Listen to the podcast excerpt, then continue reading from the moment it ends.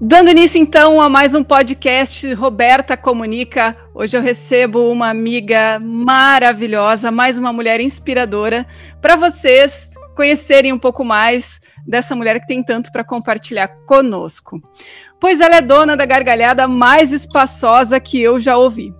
É a personificação do que eu acredito que seja a definição do termo mulherão tem a melhor seleção de palavrões e, inclusive, considera terapêutico pronunciá-los quando a coisa fica puxada. Ela é designer, professora universitária, pesquisadora e doutoranda em design. Se diz apaixonada pelo design emocional, que considera as experiências dos indivíduos. É uma empata por natureza, uma líder nata, a mãe solo do Joãozinho e das gatas seca e gorda em menos de cinco anos como docente, ela já recebeu mais convites para Paraninfa que muito professor com décadas de carreira. E ela sobreviveu a um relacionamento abusivo e transformou a sua dor em posts emocionantes que compartilha com a gente em seu Instagram e que agora vai emocionar a gente aqui neste podcast. É uma honra te receber, Ingrid Sherdim. Seja muito bem-vinda, minha amiga maravilhosa. Nossa, muito obrigada. Acho que foi a melhor descrição que alguém já fez de mim.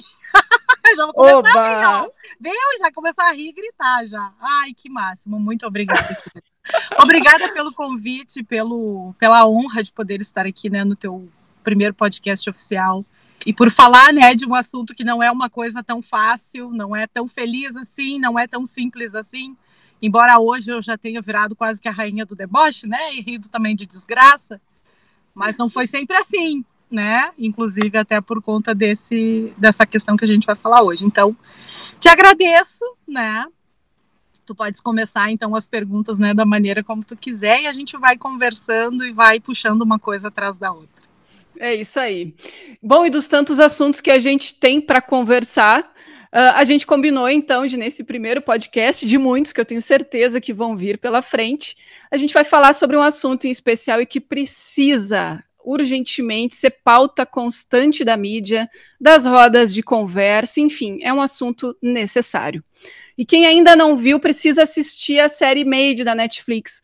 Made mostra a história da Alex, uma jovem mãe vítima de um relacionamento abusivo e todas as suas batalhas para conseguir deixar o companheiro ter uma vida digna. É importante frisar que a violência psicológica é qualquer conduta que cause dano ou abalo emocional, diminuição da autoestima ou das capacidades da vítima, ou que leve a mulher ao isolamento social. Essa definição é da advogada especialista em questões de gênero Isabela Borges, recentemente entrevistada pelo Universo Online. E eu vou deixar o link dessa reportagem para que vocês possam acessar lá no Instagram. Muito bem, Ingrid, me conta em que momento que tu te deu conta que tu estavas dentro de um relacionamento abusivo. Bom, então assim, eu tive um relacionamento, este em específico, que a gente vai falar mais, que durou em torno de cinco anos. E eu, desde o começo, sempre percebi que tinha alguma coisa que não estava certa. Tinha alguma coisa que parecia né, disforme ali naquela relação. Mas não se falava sobre relacionamento abusivo.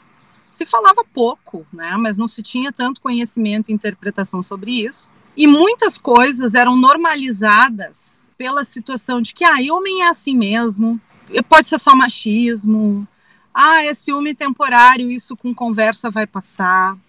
E eu mesma acreditava nisso as, os abusos, digamos assim, as situações todas começaram com questões relacionadas a ciúmes. E eu já tinha passado por situações de ciúmes com o meu relacionamento anterior, então achei que era uma coisa que eu conseguiria contornar, que eu conseguiria conversar, conseguiria mostrar que, olha só, não tem nada a ver essa situação. Só que não foi assim, eu não consegui por mais conversa que se tivesse, por mais explicações que se tivesse, por mais provas de amor e de cuidado, de carinho, de respeito, não, não havia uma credibilidade em relação a mim. Então era como se eu fosse uma mentirosa crônica, né? E que se ele virasse as costas, eu estaria fazendo coisas contra ele. E isso começou a me deixar cada vez mais insegura, porque de fato tu começa a acreditar naquilo. Nossa, mas então eu estou fazendo alguma coisa de errado mesmo. Eu não deveria conversar com outros homens, então, se isso não é coisa que uma mulher deve fazer. E aquilo começou a entrar na minha cabeça, e aí existia uma Ingrid de dentro da minha cabeça que me dizia: tem uma coisa errada aí. E tinha uma outra Ingrid que me dizia: não, mas ele é o amor da tua vida, é, tu tens que tentar fazer de tudo para dar certo, porque, né, olha a situação que tu tá, inicialmente eu não, não tinha um filho, mas depois tinha um filho, então tem que fazer isso, isso dar certo, é, aí tu começa a acreditar em crenças limitantes, né, é, ah, eu sou feia, eu sou gorda, eu sou chata, eu sou sem graça, eu não tenho tantos atributos positivos assim, ninguém vai mais gostar de mim, e se eu não ficar com ele, ninguém mais vai ficar comigo. E aí tu não pensa, de fato, sobre se aquilo é ou não é um relacionamento abusivo ou não. A gente suspeita. Então, assim, ó, desde o primeiro mês eu vou te dizer que eu sempre achei, sempre suspeitei de alguma coisa.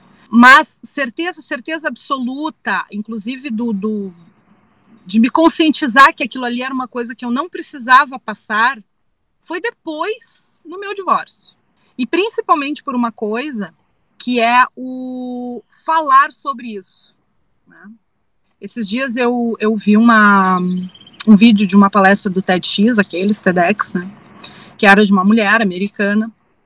E ela contava o histórico do relacionamento abusivo dela, que no caso dela foi extremamente físico também, né? De arma na cabeça e tudo mais, situações horríveis que ela passou. E ela disse que durante muito tempo ela vivia na bolha com o marido dela.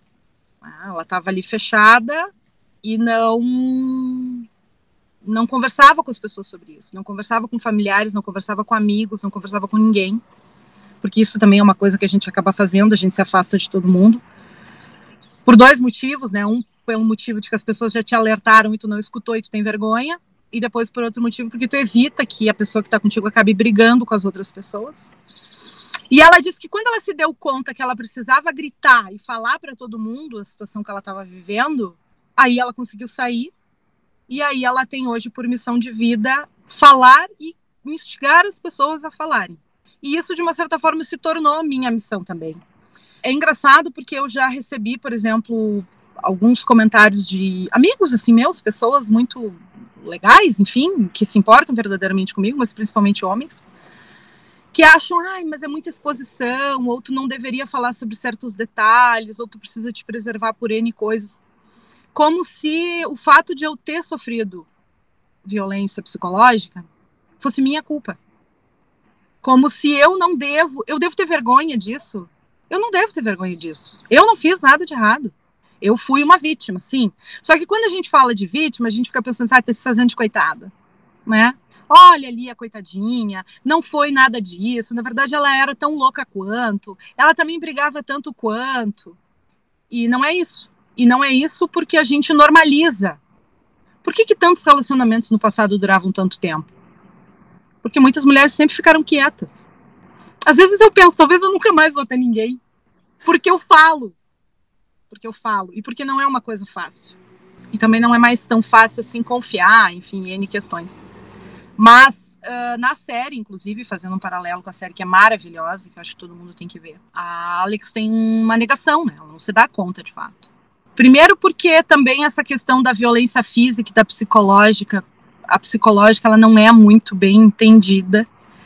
Mas eu vou te falar que ela é pior. É horrível eu dizer isso, né? Uh, nossa, claro que violência física é horrível, ninguém tem que se submeter a isso. Nenhuma mulher que levou um tapa sequer precisaria continuar num relacionamento desse.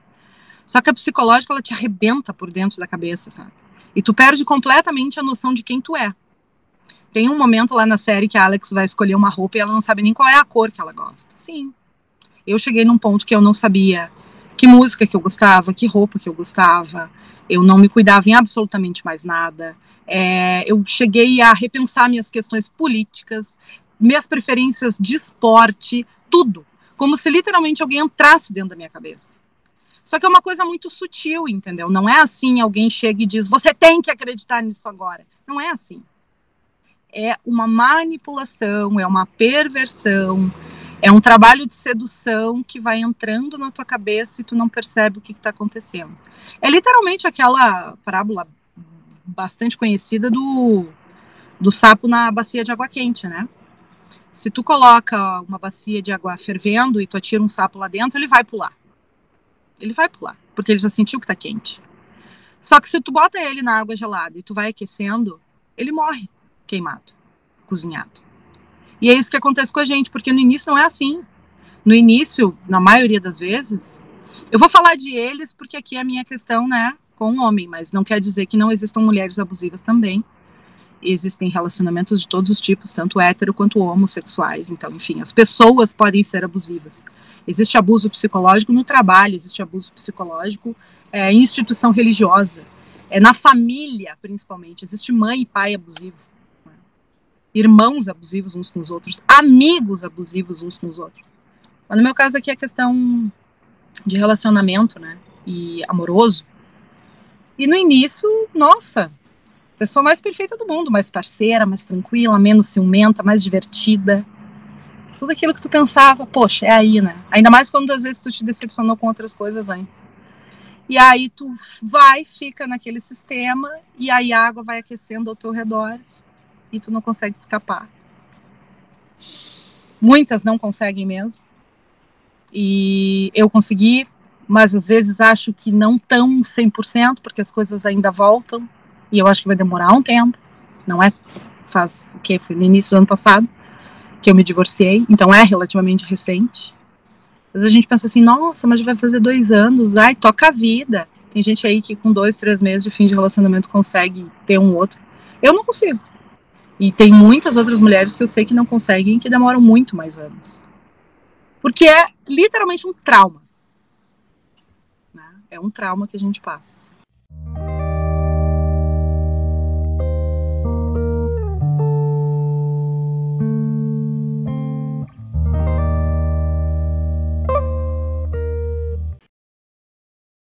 E Ingrid, tu comentou uma coisa que eu quero trazer também, que a gente assistindo a série tem um episódio em que a gente vê a Denise, né, que é administradora do Centro de Acolhimento às Mulheres Vítimas de Violência Doméstica, que, que é um serviço que existe nos Estados Unidos, né, a gente falou um pouquinho sobre isso antes do podcast acontecer, né, que, que maravilhoso seria se houvesse, né, um, um, um suporte, uma rede de apoio para essas mulheres uh, terem a quem a quem recorrer, né, aqui no Brasil em especial, mas a gente vê que lá nos Estados Unidos existe e é super difícil de conseguir acessar uhum. esses serviços. Uhum. Mas enfim, a Alex então conhece a Denise, é acolhida nesse centro, né, que dá todo o suporte de moradia, de alimentação, de, de vestuário, enfim. E ela comenta, né, que em muitos casos são necessárias até sete fugas para que as fugas de casa, né, para que essas mulheres vítimas, né, dessa violência consigam efetivamente deixar os seus companheiros. Como é que foi para ti esse processo? Assim, tu mesmo falaste, né, agora faz dois anos, mas ainda é uma cicatriz que está tá se fechando. Como que foi para ti estabelecer, não, agora chega, eu não volto mais, eu não quero mais ele aqui dentro da minha casa, eu quero né, viver a minha vida sozinha, sem a companhia desse cara? Nossa, sim, eu acho que foram em torno de umas cinco vezes, uns términos oficiais, assim. É bem difícil, tá? Porque a gente, a gente fica muito insegura, né? Como eu te falei. Uh, mesmo que em momentos eu tenha, tenha ficado claro na minha cabeça, não, eu não quero mais. Por algum motivo, na semana seguinte, eu queria de novo. Só que era um querer não querendo, é difícil de explicar, sabe, para quem talvez não, não tenha passado por isso, mas eu acho que quem está me escutando, que já passou, talvez entenda. A gente fica tão confusa que a gente se pega a, a esperanças. Ai, eu, eu vou conseguir mudar ele. Porque a gente vira a Madre Teresa de Calcutá, salvadora do macho, coitadinho, traumatizado. Então a gente precisa resolver a vida dele. É, a gente se apega muito a isso. Eu também tive um, um aspecto religioso de que estava encucado na minha cabeça que eu não devia me divorciar, que isso não era uma coisa certa, né? Que era minha família, enfim, então isso também entrou na cabeça. Que talvez Deus pudesse transformá-lo, talvez nos transformar, porque eu também naquele momento assumia grande parte da culpa, por eu não ser daqui a pouco uma mulher séria, por eu conversar com homens, ou outra coisa do tipo. Conversar, gente, conversar sobre trabalho, não estou falando aqui sobre questões de traição, jamais, né? Tô falando de encontrar uma pessoa que vai te atender numa loja e tu poder falar com um homem. Eu não podia. Não. Ou podia, tinha que falar meio com a cabeça baixa, porque Deus me perdoe, se eu olhar atravessado tá querendo alguma coisa. É, então foi, acho que com um mês de relacionamento, eu quis terminar. Ali naquele momento eu não, não pensava em nada de relacionamento abusivo, mas eu sabia que tinha uma coisa ali que era uma certa grossura, um certo. Era o meu sexto sentido me alertando de alguma coisa. E aí eu terminei, só que eu fiquei. Eu fiquei ruim, assim, fiquei mal. Tipo, como se eu não tivesse tentado mais, né? Enfim, aí voltei, por vamos voltar? Vamos. Tá, vamos lá. Aí depois, ali com uns três meses mais ou menos, já começou, ficou muito ruim a situação. Só que assim, é um é uma bola de emoção tão grande que ao mesmo tempo em que em algumas situações tu tá muito na merda, né? Vamos falar dos palavrões. Tem outras situações que ele te eleva a um êxtase emocional tão grande, positivo, de amor. Tipo assim, a, as demonstrações de amor era uma coisa de encher o carro de pétalas, de rosa, de escrever no espelho do quarto frases com batom de eu te amo. Eram umas coisas demais, entendeu? De já pensar em casamento e filho com três meses de namoro. Né? Então era tudo muito rápido, tudo muito intenso, tudo muito desesperador, e aí tu perde a noção do que está acontecendo de ruim. Não, mas ele fez tudo aquilo de bom. Então ele vai voltar. Eu posso voltar para aquele sistema de bom. Aí, mais ou menos com seis meses, eu acho, a gente teve um rompimento que a gente ficou uns quatro, cinco meses separado. Só que foi justamente neste momento, logo após o, o, o término, que eu descobri que estava grávida. Então, aí já ficamos com uma questão assim, não, mas, né, devemos tentar por causa do filho, para tentar fazer alguma coisa diferente, tudo mais. Ok, voltamos, tentamos. E aí as provas de amor que eu tentava fazer, né? Ah, já tive um filho. Quem sabe vamos casar oficialmente? Uma decisão super inteligente. Veja bem. Quem sabe vamos casar para dar uma prova de amor de fato para a pessoa ou para ter mais tranquilidade. Porque pensa assim, vamos lá, pensar racionalmente. Eu tenho um filho com um cara. Eu casei no civil com o um cara. O que que eu quero com outra pessoa? Quero trair? Quero ser sem vergonha? Não, cara mas ali não existia uma questão racional, né? Era uma questão totalmente distorcida. Claro que do outro lado tem as N inseguranças da pessoa, né? Mas enfim. Aí tem que resolver lá, né? Eu faço terapia para lidar com as pessoas que deveriam fazer terapia e não fazem, né? E aí depois teve um término. Não, daí a gente ficou um tempo estabilizado, digamos assim, entre aspas, né? As violências que eram psicológicas também passaram um pouco para físicas, né? como alguns empurrões, uma vez me pegou pelo pescoço, alguns tapas nas costas, assim. Alguns episódios de às vezes encontrar a pessoa, né, conversando com outras mulheres na internet também, tipo, né, a insegurança era porque ele fazia, não era porque eu fazia. Então tínhamos brigas de, né, tá, vamos terminar. Só que era uma coisa tão esquizofrênica quase, porque num dia era vamos terminar, no outro dia vamos comprar uma casa e ter mais um filho. Então era muito inconstante e tu não consegue processar direito o que está acontecendo. Tu fica quase como que pairando. E isso que eu sou uma pessoa extremamente racional, né? Muitas pessoas que conversam comigo às vezes dizem, tá, mas como assim? por que que tu passou por uma coisa dessas? Como tu te permitiu? Eu digo que eu não sei. Porque, na verdade, é parece que todas as nossas inseguranças, traumas do passado, tudo isso aflora naquele momento, a gente simplesmente se aboba. E aí, Aconteceu um episódio de, de, de agressão mais forte, que foi quando um ventilador foi quebrado sobre mim e na frente do meu filho, que então eu disse não. Agora, né, vou ter que fazer alguma coisa. Só que pensei nisso, vou fazer uma. Depois de ter pensado, cuida só o nível da loucura. Depois de ter sentado e pensado assim, era de noite, né? Não, eu posso de repente dormir, fazer de conta que nada disso aconteceu, amanhã eu acordo, meu casamento está tudo bem. Uma pessoa que pensa uma coisa dessas, logicamente, está totalmente envolvida, né, por, por uma irrealidade, uma falta de realidade.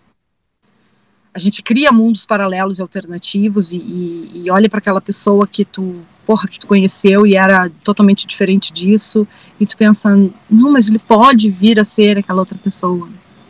E tu já está carregando a culpa, enfim. E aí nós nos separamos depois desse episódio, ficamos acho que uns dois, três meses separados. E eu tinha certeza absoluta todos os dias, daqueles dias, que eu nunca mais voltaria. E eu voltei. voltei, voltei de novo, né? Quer dizer, permiti, permiti enfim, voltou a morar comigo. É, e ficou mais janeiro, fevereiro, março, abril, uns quatro meses, de novo juntos. Um, então foram mais ou menos umas cinco vezes. Às vezes a gente pensa assim, nossa, mas como mesmo depois da violência física? Sim, a gente volta. A gente volta com qualquer tipo de violência que exista. Porque ali naquele momento, de novo eu pensava, ah, chegamos até esse ponto, já atingimos tudo de ruim que a gente podia ter, né? Atingido. Uhum. Agora a gente pode mudar então e, e ser melhor.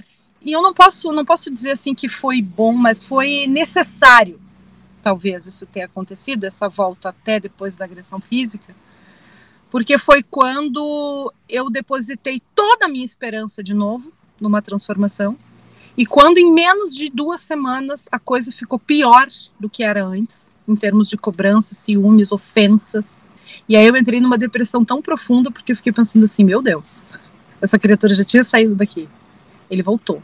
Eu acreditei em tudo isso. E agora eu não sei mais o que fazer. Então, assim, teve momentos que eu simplesmente eu não sabia mais o que fazer. Tá, ok, né? Mas ao mesmo tempo eu sabia que tá, agora não dá mais. E aí entramos com o processo de divórcio e tudo, mas até o último minuto do papel sair, era essa oscilação de um dia eu era um, como ele chamava, né, ele adorava me chamar de câncer, de mulher desgraçada. Câncer era a coisa que ele mais adorava de ser, que eu era um câncer, que eu era uma mulher desgraçada diabo, ele gostava muito também. Me mandava tomar no cu várias vezes. Até o último dia era isso, era um dia me ofendendo, no outro dia vamos ter mais um filho.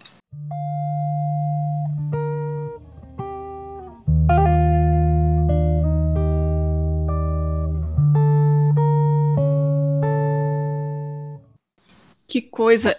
E, e aí, como tu falas, assim, tinha uma tendência a acreditar nisso, porque tu, tu te sentia envolvida por essa relação, tu te sentia, uh, digamos assim, encurralada, porque também tem um pouco dessa questão da autoestima, né, que tu mencionas também. Parece que te pegam no momento da tua vida em que tu tá te sentindo tão para baixo que, né, é a redenção, chegou a pessoa para me salvar. Sim. É, eu tive uma questão uh, muito particular que com, com quando eu estava com mais menos três meses de namoro, a minha mãe faleceu. Né? Então ela faleceu de uma hora para outra, ela teve um AVC isquêmico, foi uma coisa assim que me rebentou, porque tipo, ela estava super bem, e eu sou filha caçula, eu tinha uma ligação com a minha mãe muito próxima, muito, né, e eu ainda tinha esperança de um dia, ah, vou trazer minha mãe para morar comigo, vou cuidar dela até o final, então assim, aquilo se quebrou de uma maneira para mim, e eu, bom, eu tenho irmãos, né, que são muito mais velhos do que eu e têm suas famílias constituídas, né, com filhos, com netos é, estáveis nos seus casamentos, né? Então aquilo era sempre um exemplo para mim de algo que eu deveria fazer igual. Então eram várias dessas crenças na minha cabeça que me diziam, né, não, tu, tu, tu tem que também arrumar uma pessoa, uma pessoa para ti a vida inteira. E aí essa fragilidade do momento de daqui a pouco, bom, eu não tenho mais mãe, eu não tenho mais pai, meu pai já faleceu também quando eu tinha 20 anos, né? E ambas as situações também foram já muito traumáticas para mim em termos de as doenças deles e tal. Então eu já carregava um fardo um pouco tenso. E a questão da autoestima baixa tremenda, assim, tremenda. A mulher tem muito disso, né? A gente está sempre se, se sentindo menos por alguma coisa. Esses dias eu li um, um vi um vídeo de uma atriz famosíssima, lindíssima, espetáculo, né? Se a gente puder olhar, diz, meu Deus, é a perfeição da natureza.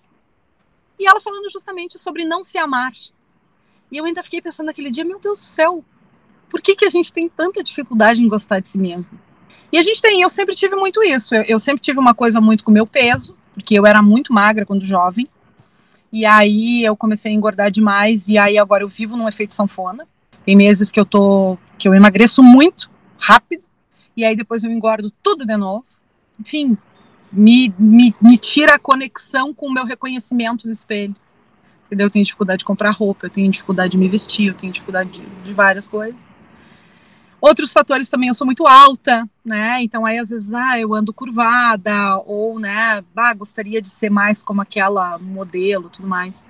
A minha profissão também, por ser designer e ter tratado muita foto de mulher e de campanha uhum. na vida inteira, tu pensa assim, meu Deus, é elas, é aquele, é aquela questão estética que tu projeta na tua cabeça.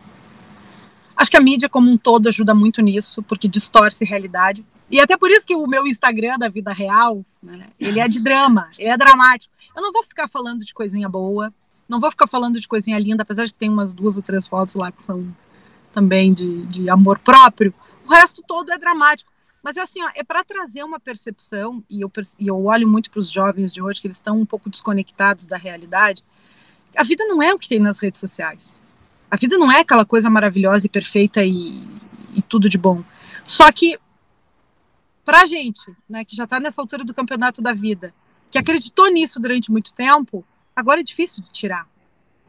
Então, o que eu tinha muito na cabeça é que, e eu, eu vou dizer que eu ainda tenho um pouco disso na minha cabeça, não é uma coisa que a gente consegue resolver, é muita terapia e é muita tentativa de amor próprio, que era o fato de que eu pensava assim: se eu não ficar com ele, eu nunca mais vou ter ninguém. Então, isso estava completamente na minha cabeça. E eu vou falar que, assim, ó, pela sociedade como está posta hoje, é muito mais difícil, sim, para uma mulher que já tem um filho, que trabalha um monte como eu trabalho, que é determinada em uma série de coisas e já começa a ter suas próprias manias, de arrumar um relacionamento no qual eu não seja uma mãe que faça sexo, por exemplo. Porque muitos homens procuram justamente isso. Então, não é fácil, é difícil. E ali naquele momento que já tinha um relacionamento constituído, mas né, aí eu já estava depressiva com a situação da minha mãe, estava insegura com a questão de como que eu vou provar para essa criatura que eu não estou querendo é, dar, desculpa as palavras, né, mas é assim que eu falo, para todos os homens que falavam comigo. Então, era uma coisa muito complicada, a gente se apega a essa baixa autoestima e, e se submete. E agora, Ingrid, qual foi a, assim, a decisão, qual foi o momento que tu considera assim, tá, a partir de agora, então, eu dou isso por encerrado, aqui começa uma nova vida, um novo, um novo capítulo, que é o que tu está vivendo agora. Que situação que foi o divórcio, foi algum dispositivo legal que te ajudou a elaborar isso? O que que tu considera, assim, a, o início desse teu novo momento e, de fato, assim, o um afastamento desse relacionamento? Pois é, uh, não, não foi no divórcio, né? Que nem eu te digo, tanta coisa aconteceu, porque assim, eu a gente se divorciou legalmente, saiu, né, do, do, do apartamento e tudo. É, mas ele continuava me fazendo ameaças, né? Então essas ameaças elas vinham por SMS, por WhatsApp, por e-mail, que era para ter certeza que eu ia ler. Era para ter certeza que eu ia ler todas aquelas ofensas, eram ofensas, né? eu era a pior pessoa que tinha aparecido na, na, vida dele, né? Que eu ia pagar por tudo aquilo que eu tinha, fe eu tinha feito, né? Certo. Um, e que ele ia tirar meu filho, ele ia tirar minhas coisas, tudo, né? Todo tipo de ameaças junto com ofensas e tudo mais. Só que eu tentei levar essa situação durante um tempo. Primeiro porque eu morria de medo dele. Era cagada de medo de cima a baixo. Tá? Porque junto com, a, com o abuso psicológico, ele faz tu ter medo. Muito medo tu já tem a baixa autoestima, tu olha para aquela pessoa ali, então é ele, é ele. Só que aí tu projeta na tua cabeça um medo desesperado, eu tinha medo do meu pensamento. Eu tinha medo de pensar mais alto e ele ouvir. eu tinha medo de pensar errado, veja só. Então eu tinha muito medo daquelas ameaças todas e tentei, tipo, levar durante um tempo. Eu disse, não, vamos tentar fazer uma coisa amigável, né? Até por causa do, do, do filho e tudo mais. Só que não deu, né? não, não parava. Eu implorava, pedia para não fazer mais aquilo daquele jeito, pedia para tentar conviver comigo, conversando né, em prol da criança de um modo mais normal. Né? Tem tantos relacionamentos que as pessoas se separam e conseguem viver normalmente. E aquilo não estava acontecendo, não estava acontecendo. E aí, enfim, algumas amigas, enfim, olharam para mim e me disseram: te levanta agora e vai fazer alguma coisa, vai para a delegacia. Eu tinha muito receio de fazer algum tipo de denúncia, porque pelas estatísticas, né? É, fazer às vezes uma denúncia não é sinal de que você vai estar 100% protegida, porque tem homens que matam as suas ex-mulheres ou mulheres na delegacia, na porta da delegacia ou matam no meio da, da, da decisão, ou matam depois. Né? E então eu, eu tinha um receio de fazer alguma coisa mais assim e gerar ainda mais irritação. Mas realmente eu cheguei num ponto que se eu não tivesse feito alguma coisa para minha cabeça ter paz, porque eu não tinha paz, era 24 horas de inferno, mesmo já afastado. E eu tinha um filho para criar. E eu tinha eu que precisava cuidar. Então o que que meu filho precisa? Meu filho precisa que eu esteja bem. Então eu precisava ficar bem e eu não conseguia ficar bem. E aí eu fui na delegacia, né, na, da mulher, eu fiz um, um BO, né, de violência doméstica abusiva, pedi uma ordem de restrição, e aí eu ganhei seis meses de restrição. Durante esse tempo eu tinha um intermediário, quando ele queria ver o filho e tudo mais. E aí foi quando eu comecei, então, bom, eu, me lembro, até está escrito na, nos meus negócios lá do Instagram, eu me sentei na frente da delegacia e disse, olha, ou eu acabei com a minha vida de vez, ou é agora que eu vou recomeçar alguma coisa. E aí foi um trabalho de reconstrução, que ainda tem situações de altos e baixos, mas assim, um olhar para si, um olhar para essas coisas do passado. É, eu mudei coisas no meu apartamento, eu reformei, eu pintei, né? Eu quis botar coisas do jeito que eu queria. Eu comecei a pensar o que, que eu gosto. Ah, eu quero furar minha orelha, né? Fazer o terceiro furo. Ah, então vou fazer. Eu quero pintar meu cabelo, então vou fazer, entendeu? Eu quero, sei lá, qualquer coisa, meu Deus, das coisas mínimas que tu puder imaginar. Eu quero escolher a pasta de dente que eu vou ter em casa. Tu te sentiu então, livre de novo? Tudo de novo. Sim, tudo de novo, né? Reconstruir, nasci de novo. Tô me entendendo por gente agora. Então foi nesse momento, claro que a ordem de restrição findou. Hoje eu falo com ele assim, minimamente o necessário, mas é necessário. Só que tem muitos momentos assim que a gente ainda fica mal, sabe? Ou porque, tipo, tem que ver a pessoa nesse momento de, de entregar o filho, ou porque eu ainda tenho uma mini taquicardia quando entra um e-mail. O nome só. dele. Ainda tenho. Né? Eu vejo o nome dele, eu já fico meio, né, um, um pouco com, um pouco afetada. E aí às vezes tu pensa assim, ah, daqui a pouco ele vai estar tá reconstruindo a vida, né? com outra pessoa ou não, enfim. E eu ainda tô aqui remando, ainda tô nesses altos e baixos, ainda tem dias que eu não me amo nem um pouco, ainda tem dias que eu gosto um pouco mais de mim. Então é nesse processo. Claro que algumas coisas assim eu, eu consegui conquistar. E isso eu gosto muito em mim, até posso dizer hoje, né, que eu gosto de mim. Eu sou muito espontânea, né? E, e é isso, assim, de falar mesmo, de, quando eu brinco, né, de palavrão ou de coisa, mas é, é, é um extravaso, tipo, que nem eu falei, deboche até de coisas ruins. Sim, porque a vida ela é muito dura. Ela é muito dura. Eu passei por isso, mas tem outras pessoas que passam por outras questões tão horríveis ou mais.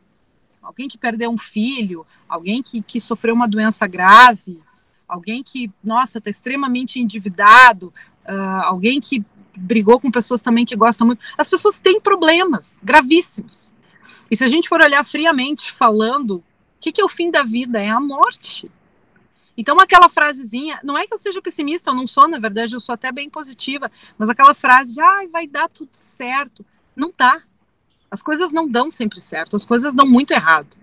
E aí, quando eu comecei a perceber que é bom, meu pai já faleceu, sofreu muito, minha mãe também, inesperadamente, é, eu já tive um primeiro relacionamento que foi mais longo, inclusive, que também tinha traços, né, é, de abuso, mas era muito mais naquela coisa machista, né, de não fazer nada em casa, nem de lavar as próprias cuecas, que já não deu certo. E aí eu já estava nesse segundo, porra, o meu casamento não deu certo. Já caguei tudo que tinha para cagar, né? Tudo deu errado já nesse sentido. Então, assim, agora eu posso viver a vida com mais realidade, sem ilusão. Esses dias eu estava vendo o, o, a sériezinha só para passar o tempo, bobice, aquela casamento às cegas. Né? Ai, sim, também tô, entrei nessa, nessa treta aí, amiga. Meu Deus. Menina do céu, eu fiquei pensando assim. Primeiro, desespero em achar alguém. E segundo, as ilusões que a gente cria a respeito de uma pessoa. E me chamou muita atenção também o machismo de, de grande parte dos homens que estão participando ali, né? Completamente. E, e jovens. jovens. E é, é, isso que às vezes eu fico meio assim. Eu, eu vi aqueles episódios e eu fico pensando, deu. Não vou nem tentar começar outra coisa porque não vai dar certo. Porque é uma opressão tão grande em cima da mulher, porque a mulher tem que ser essa coisa que alguém um dia idealizou, que eu não sei quem. E a gente não consegue ser isso, porque, pelo menos eu não consigo. Eu tenho um espírito de liberdade e de insubordinação. E, mas não no sentido negativo, mas no sentido de sei lá, de fazer coisas boas, de ajudar as pessoas, de construir, de deixar as coisas mais leves, porque eu já sei que a vida é dura.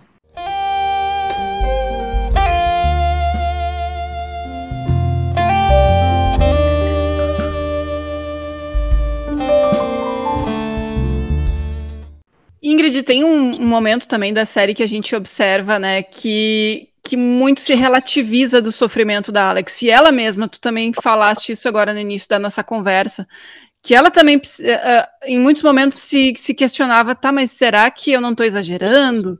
Será que o que eu estou vivendo é realmente né, o suficiente para eu deixar o marido? Até o pai dela, né? E a gente vai mergulhando, né, nessas tantas camadas que esse seriado Made nos traz, né? Tanto a questão com a mãe, que tem, né, traços de bipolaridade. Aí a gente descobre que o, pai era alcoólatra. E o pai relativiza também que ela devia ficar do lado do marido, que também é alcoólatra, e portanto ela devia ajudar o cara, sabe? Eu queria saber assim se tu em algum momento sentiu que, que tu estava exagerando e pessoas à tua volta também disseram isso para ti? Olha, eu vou te falar que assim, os meus amigos, incluindo tu, né, uh, tiveram um tino de perceber que tinha uma coisa errada. Então, não, eles, meus amigos, não, relati não relativizaram. Uh, inclusive me alertaram, né, tentaram até fazer uma intervenção. Só que o problema é que eu, naquele momento, já estava tomada de medo e achava que eu tinha que seguir com aquilo ali por conta das minhas crenças limitantes. E aí o resultado com isso é que justamente eu me afastei das pessoas, né? Como eu já falei antes. E, e graças a Deus, né? Eu sempre digo que isso foi uma, uma uma das grandes vitórias, talvez, que eu tenha tido depois que eu me divorciei, tive a ordem de restrição, eu poder ter resgatado as pessoas, conseguir resgatar todo mundo, falar, explicar, entender, conversar, sabe? E isso é uma coisa maravilhosa. A minha família, assim, uh, no início estavam totalmente encantados por ele, né? Pelo, pelo fato de ser uma pessoa absolutamente encantadora no início. Mas depois também perceberam que tinha alguma coisa, né, esquisita. Mas uh, eles também têm um certo olhar sobre mim, Talvez por causa dessa diferença de idade, talvez por causa desse meu espírito um pouco diferenciado, de que eu também sou uma pessoa muito difícil, eu sou uma pessoa indecisa, eu sou uma pessoa meio despirocada das ideias, né? É, então, não sei se relativizaram, mas assim, acho que não entenderam o tanto que foi. Acho que não me entenderam. Porque hum, às vezes a gente pensa assim, nossa, tem um, um, homem dentro da minha casa que não me ajuda em nada, né? Que também é um, um, sistema de abuso, porque o homem sim deve lavar as louças, deve fazer comida, deve limpar a casa, deve limpar sua roupa e tal. E isso não é ajudar, não é, é, é duas pessoas estão morando numa mesma casa e pronto. Então tem muitos que às vezes fazem isso, né? Não fazem, na verdade, não ajudam, não fazem coisa nenhuma. E as mulheres brigam, reclamam, né? Tem até esse monte de comédia romântica, essas pastelaria e tudo que, ah, porque o homem é assim, porque a mulher é assado, porque nananã, né? E, e aí às vezes as pessoas acham que a gente está com o mesmo tipo de briga, que é por causa dessas pequenezas, que é por causa dessa coisa do dia a dia, e não tem nada a ver. Não tem nada a ver com isso. Então, talvez haja uma dificuldade de entender o que é que a gente passou de fato. E até porque a pessoa não viveu isso. E quando não se vive, é muito difícil. Porque, assim, é muito difícil entender como a gente se submete a esse tipo de situação. Porque a gente olha de fora, a gente pensa assim, bah, mas se fosse eu, isso nunca ia acontecer. Se fosse eu, antes disso, olhando, bah, mas vai acontecer isso comigo. Não, não vou permitir. Mas a gente não consegue. Tanto que, assim, ó, eu participei já de grupos de apoio com mulheres que participaram de violência doméstica. Tinha um grupo, por exemplo, do Telegram com mais de 800 mulheres, assim, micro-regiões. E tinha mulheres de todos os tipos. Tinha advogadas, médicas, é, mulheres com muito dinheiro, com pouco dinheiro, pessoas, é, enfim, entendidas das relações das pessoas que se submetiam a esse tipo de situação teve uma mulher uma vez que fez um relato. Primeiro, ela era advogada, então ela tinha conhecimento pleno das leis. Poderia muito bem não ter se submetido a isso, mas ok.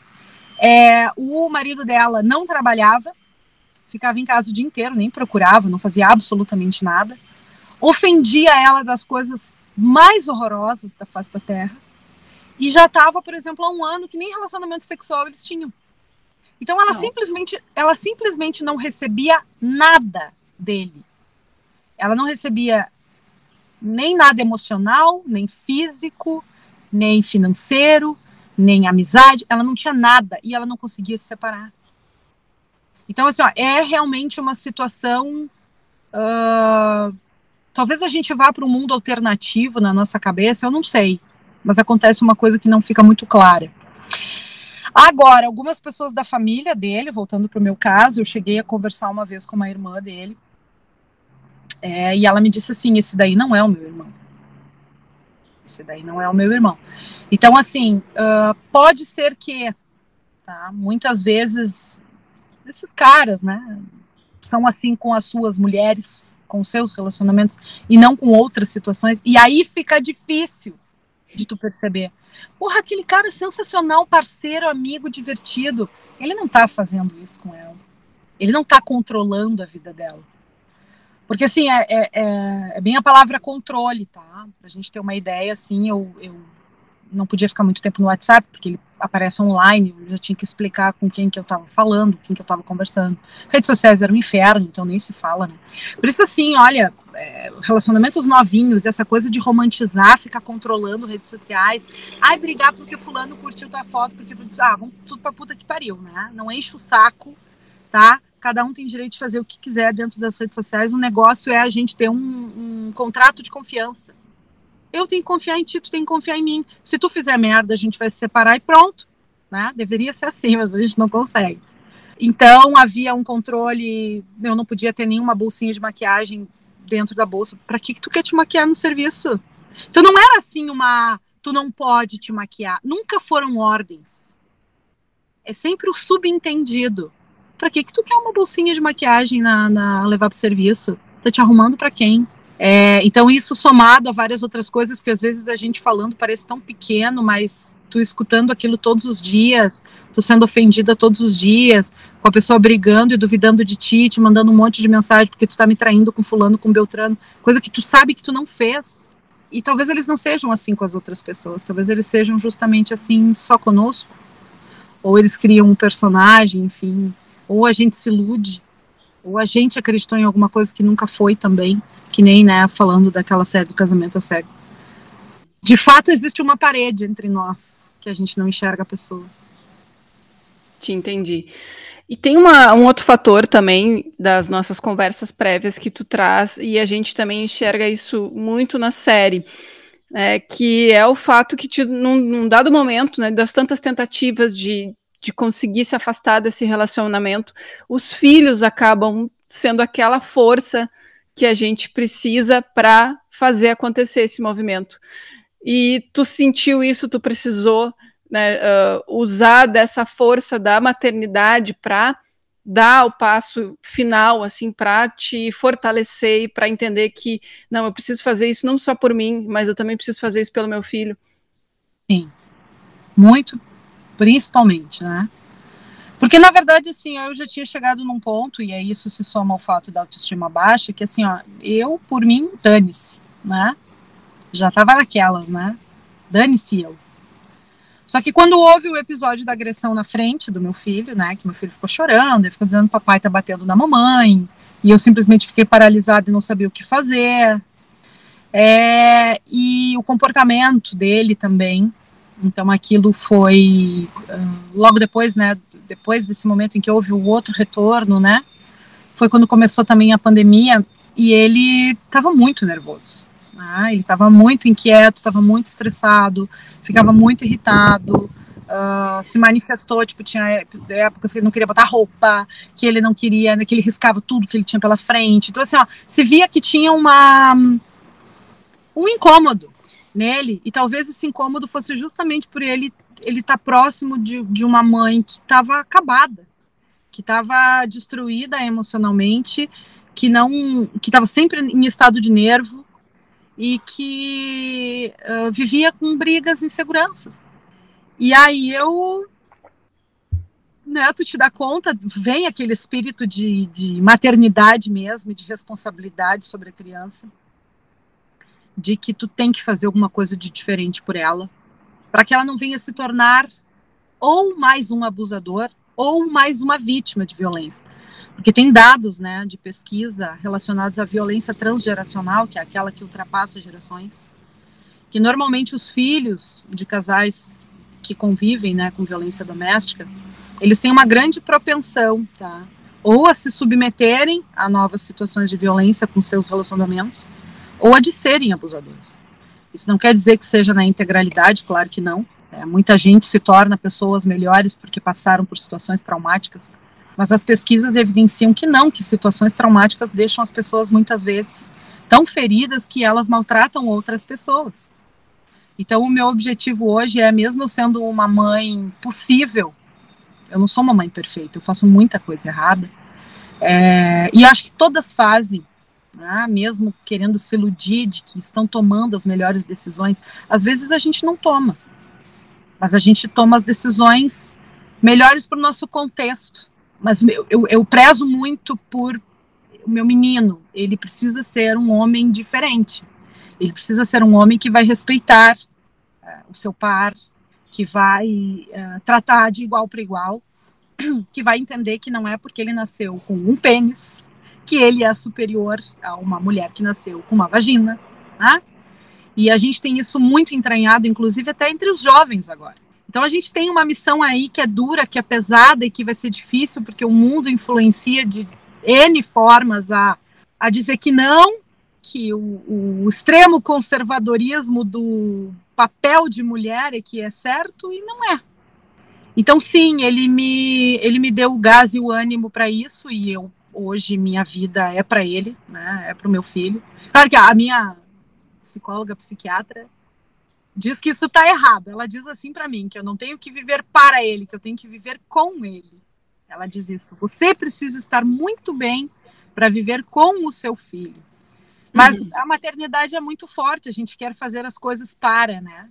Então, sim, eu trabalho porque eu quero coisas para o meu filho, não no sentido de mimar, né? Mas de educação, de conforto, enfim. E eu quero ser alguma coisa para o meu filho.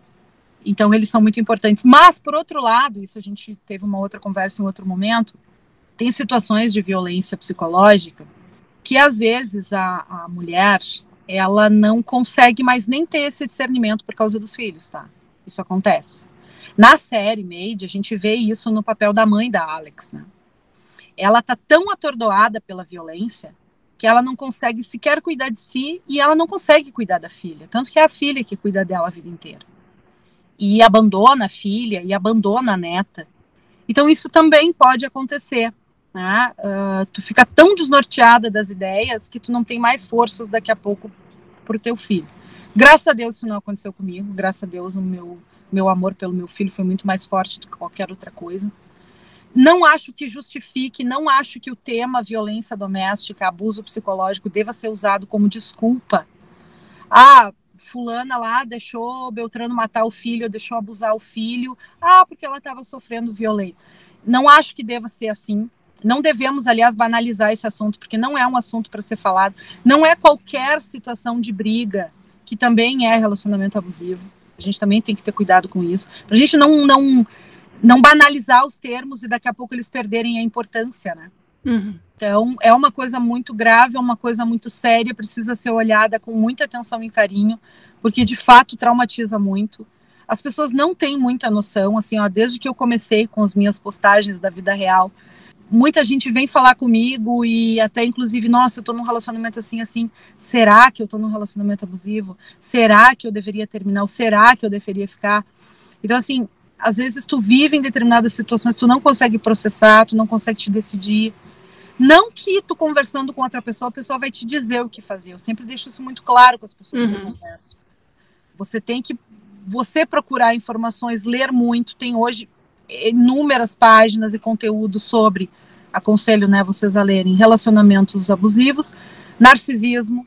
Tem muitas pessoas com transtorno de personalidade narcisista que se tornam né, intrinsecamente né, abusadores, é, entre outras questões relacionadas também ao machismo. É importante a gente se informar para a gente conseguir entender que não, não vai mudar. Então eu preciso sair daqui.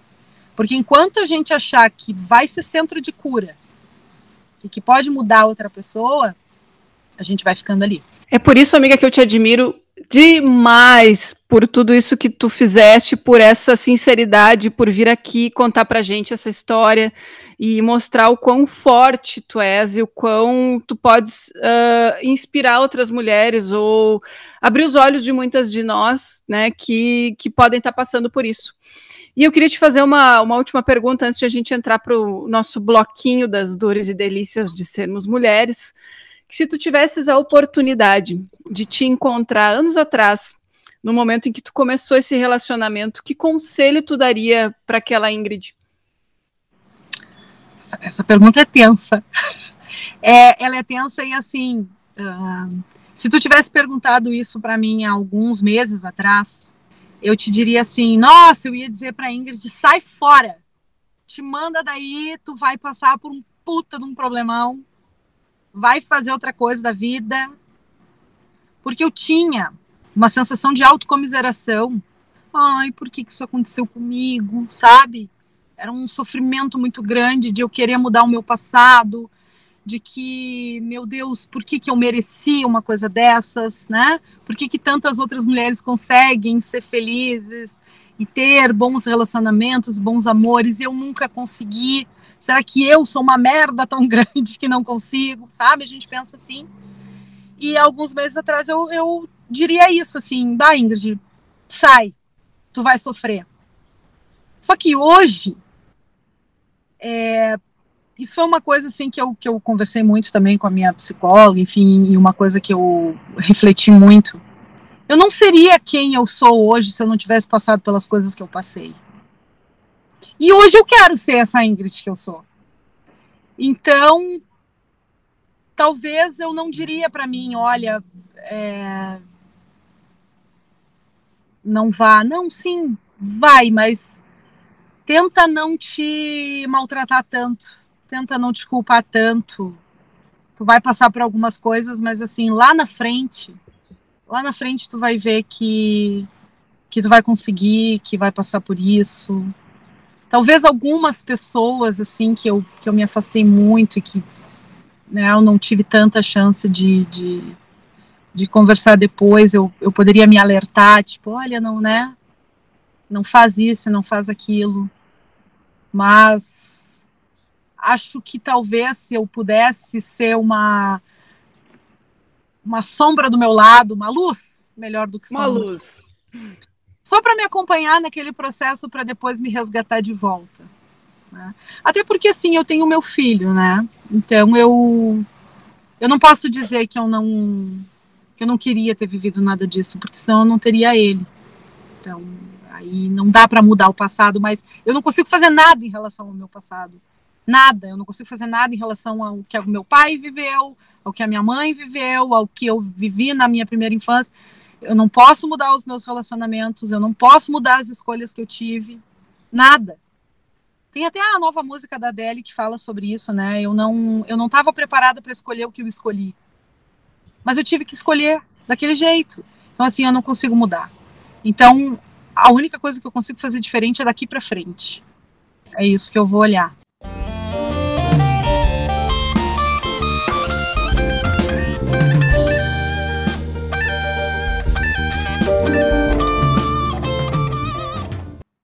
Bom, chegou o nosso quadrinho aqui dentro do podcast Roberta Comunica, já que a gente está aqui conversando especialmente com mulheres e abrindo espaço para as mulheres, porque a gente merece, a gente precisa né, ter essa, esse lugar de fala. Eu quero saber quais são as dores e as delícias de ser mulher, Ingrid. Uma dor e uma delícia para gente. Meu Deus, eu vou te dizer assim, ó, que ser mulher é doloroso. é doloroso, sabe por quê? Porque a gente vive, talvez não ser mulher, mas viver no, nesse contexto social sendo mulher. Porque sim, a gente ainda recebe menos, sim, a gente ainda é, tem dificuldade de ser aceita como uma líder, por exemplo, em empresas que são majoritariamente de homens. Sim, a gente ainda tem o fardo de que precisa saber tarefas domésticas. Meu Deus, assim, ó, cozinhar, por favor, sai, não quero saber. Eu Lavar a louça, não. Obrigação, né? Vamos pedir uma pizza que é melhor. Só que a gente tem esse fardo. Eu me lembro que quando eu era adolescente, o meu objetivo era fazer um enxoval. Sabe? Pensa bem. Era juntar, é, ou, ou desesperadamente aprender a cozinhar, porque eu teria que cuidar do meu futuro marido. Sabe? Então, assim, isso é muito pesado, porque isso bota na cabeça das meninas até esse sonho, sonho de casamento, sonho de vestido de noiva, sonho de... por que, que a gente precisa ficar com todo esse fardo? Isso é muito pesado. E aí, depois, sendo mãe também, sabe? Ah, você tem que ser a melhor mãe, você tem que ser a mais perfeita, né? E não pode deixar nada acontecer de errado com seu filho. É, e tem que trabalhar também. Porque se você deixa de trabalhar por causa do seu filho, preguiçosa, né? Só tá cuidando da criança. Ou se você deixa o seu filho para poder trabalhar, porra, que mãe relapsa que não tá lá acompanhando o crescimento. Então, assim, a sociedade é pesada e causa dor para as mulheres. E uma delícia, amiga. Tem uma delícia, uma delícia. em ser mulher. Ai, meu Deus, uma delícia. Ai, meu Deus. Nossa, vamos ver. Cara, eu vou te falar um negócio. Tu também teve teu filho por parto normal, né? Eu Sim. vou te dizer que assim, ó, foi. Eu tive meu filho com 12 horas de trabalho de parto, foi uma porrada. Mas foi uma coisa fantástica. Eu acho que eu sei que assim tem muitas mulheres que preferem não ter filho e não tem demérito nenhum. Eu até antes disso até pensava que talvez eu não tivesse, né? Não é que nos torne melhor, não é esse tipo de estigma, né? Não, eu posso adotar se eu quiser e é a mesma coisa, ou eu posso não querer ter filho e também tá tudo certo. Mas particularmente, então eu vou falar da minha experiência, eu achei uma experiência muito poderosa. Concordo. É, e eu brinco com meu filho hoje. Quem te fez? Eu digo para ele. Quem fez esse pezinho lindo? Eu fiz na minha barriga, sabe? Então é, é eu sendo designer, né? Das minhas melhores criações estéticas. Então, eu acho que é um, é um poder. Talvez toda a feminilidade da mulher, então, não só a questão de dar à luz, mas a questão de, dessa potência feminina é, que a gente tem. E, e, eu acho que isso também é um outro tema importante de ser tratado, porque eu vejo muitas mulheres, às vezes, depois no puerpério, com aquela coisa de duvidando do seu aleitamento, duvidando da sua capacidade de, de parir mesmo, duvidando da sua capacidade de ter o um instinto para proteger o bebê e nós temos isso naturalmente. É, então, eu acho que a, a, essa potência feminina que se soma ao fato de que a gente precisa acreditar em mais nós mesmos e na nossa intuição. Cara, tem um sinal de alerta, tem uma coisa errada, acredita mais em ti. Não acha que é loucura da tua cabeça. Nós não somos loucas. Eu brinco, né? Ai, tô mais louca do que nunca, mas isso é o meu jeito debochado, né? E de brincar. Mas assim, nós não somos desequilibradas, nós não somos mulheres que, que, que porque menstruam ou porque tem um monte de hormônios a gente não está consciente. Muito pelo contrário. Talvez a gente seja mais racional, mais forte, mais organizada, tá? Só que a gente tem um grave problema que é não acreditar em si. Perfeito. Eu digo a gente porque eu acho que é, infelizmente, a maioria. É a síndrome da impostora, assunto que também vai ser muito tratado, muito debatido aqui neste espaço. Exatamente. Agora, um sonho, minha amiga, que tu já realizaste, que tu tanto te orgulha dele. Então, eu tinha um grande sonho de ser professora. Eu, no meu boletim do pré, eu desenhei eu tinha seis anos. O que você quer ser? Eu botei professora, desenhei uma professora na frente dos seus alunos. E, e eu consegui fazer isso, né? Eu fiz o meu mestrado em design estratégico, me tornei docente, né? Sou professora de duas universidades E como tu falou, né, já você terceira vez para a ninfa, né? Eu fui escolhida na turma de 2020 e 2021. Então é uma coisa que aquece muito o meu coração, porque eu faço isso com muito amor mesmo, né? Tanto com o meu conteúdo técnico, mas também com a empatia de entender a realidade do aluno. Então não são situações forçadas, são situações verdadeiras. E eu tinha muito esse sonho e realizei. E, e o ser professora e, o, e a didática não é só o dentro de sala de aula, é também com minhas equipes, é também com as pessoas com quem eu convivo, no sentido de evolução do ser humano. Né? É, já tem tanta gente que nos põe para baixo, né? Então, assim, vamos sentar junto para a gente se colocar para cima. Então, esse foi um sonho que eu realizei. Sonhos que eu quero realizar. Bom, de novo, alguns meses atrás eu ia te dizer, não sonho mais com nada. Porque eu cheguei a um momento de achar que tá, já aconteceu tanta coisa ruim mesmo, que eu acho que eu só vou criar meu filho e depois morrer. Olha que coisa mais horrível. Mas hoje eu comecei a. Não, eu posso sonhar. E assim, coisas que, que eu quero viajar com meu filho, eu quero comprar uma casa melhor, para dar um pátio para ele, para ele ter um cachorro. Essas coisas assim, pequenas, mas significativas. Eu quero ser doutora, então por isso eu estou fazendo meu doutorado. Né? Isso também é um, é um sonho, um objetivo meu. Cara, já pensei muito assim, bah, queria um relacionamento de verdade, um amorzinho de verdade, né? Isso às vezes assim, eu tento não pensar muito nisso, né? Tento não pensar muito nisso. Um, e aí tem aquela coisa do ser feliz, mas o ser feliz ele é um processo, né? Uhum. A felicidade ela não está num ponto em que eu vou chegar lá. Ela está nesse caminho, ela está nessa jornada. Eu posso ser feliz talvez num dia em que deu tudo errado, porque na verdade o, o, o êxtase é a alegria. O êxtase é a alegria, mas a felicidade é o teu estado de espírito. Apesar de toda essa merda que aconteceu na minha vida, hoje eu sou mais feliz do que eu era um tempo atrás. Então tenho, tenho hoje, tenho sonhos pequenos, mas importantes. E, e vamos deixar a vida aí, quem sabe, me dar coisas boas que eu mereço, pelo amor de Deus. Mais do que merece. Gente, eu tô em êxtase agora que tu falaste dessa palavra. Eu estou muito emocionada e muito feliz de poder estar tá aqui te ouvindo e poder dar a tua voz para que tantas outras mulheres nos escutem e escutem a ti, a tua história, se motivem, se mobilizem. Dá para sonhar muito ainda, amiga. Tem muita coisa legal guardada para gente. A gente nunca pode perder isso de vista. E eu quero encerrar esse podcast lembrando a todas vocês que estão nos escutando que o 180 é um canal criado para mulheres denunciarem que estão passando por situação de violência. É um canal gratuito e ele funciona 24 horas. Então, se tu nos ouviu hoje, ouviu o relato da Ingrid e passa por alguma situação semelhante, liga, amiga, faz esse movimento, faz isso por ti, faz isso pelos teus filhos não deixa passar mais um dia, porque a gente não merece passar por situações de abuso emocional, abuso físico. Não, a gente está aqui para ser feliz, a gente merece isso. Então, crimes de violência doméstica eles podem ser registrados em qualquer delegacia. E, em caso de risco à vida da mulher ou familiares, uma, um pedido de, de, protetivo, né, que foi o caso que a Ingrid colocou para a gente aqui, né, pode ser acionado pelo delegado.